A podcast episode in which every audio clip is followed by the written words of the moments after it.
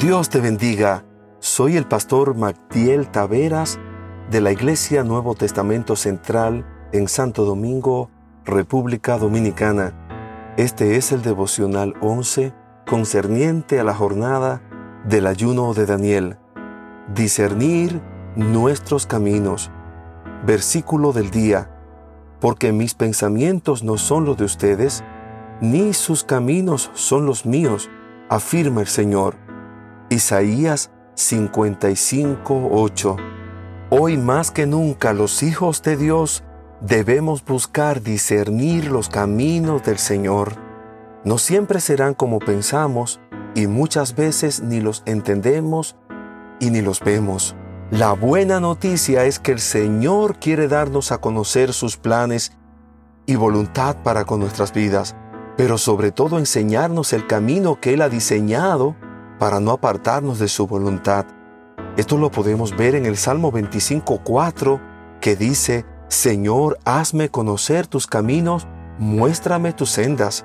Aquí el salmista claramente le pedía al Padre poder ver el camino que debía tomar para no apartarse de su propósito.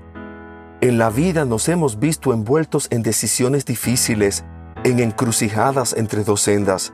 Entonces venimos a Dios por dirección y a veces sucede que el camino que el Señor nos señala que debemos escoger no es necesariamente el que pensamos en lo humano o el que queremos. De hecho, en muchas ocasiones requiere confiar y empezar a caminar sobre terreno desconocido. También nos ha pasado que cuando nos resistimos a seguir el camino indicado por Dios, el Señor en su infinita misericordia nos mueve y nos coloca donde Él nos quiere bendecir.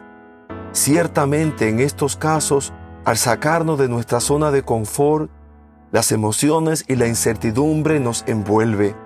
Si te encuentras en esta situación, el Señor te dice hoy, confía en el Señor de todo corazón y no en tu propia inteligencia. Reconócelo en todos tus caminos y Él allanará tus sendas. Proverbios 3, 5 y 6. También te recuerda que dichosos los que van por los caminos perfectos, los que andan conforme a la ley del Señor.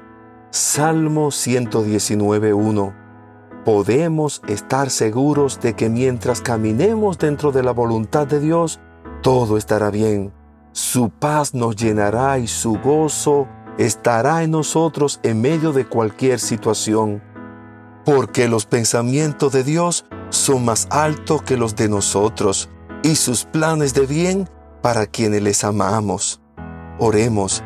Señor, te rogamos en este día por tu dirección y guianza. Queremos estar en el centro de tu voluntad, que nuestras decisiones estén sujetas a tus deseos y no a los nuestros. Sabemos que siempre obras a nuestro favor y que aunque no veamos hacia dónde vamos, tú estás en control y todo estará bien en el nombre de Jesús. Amén.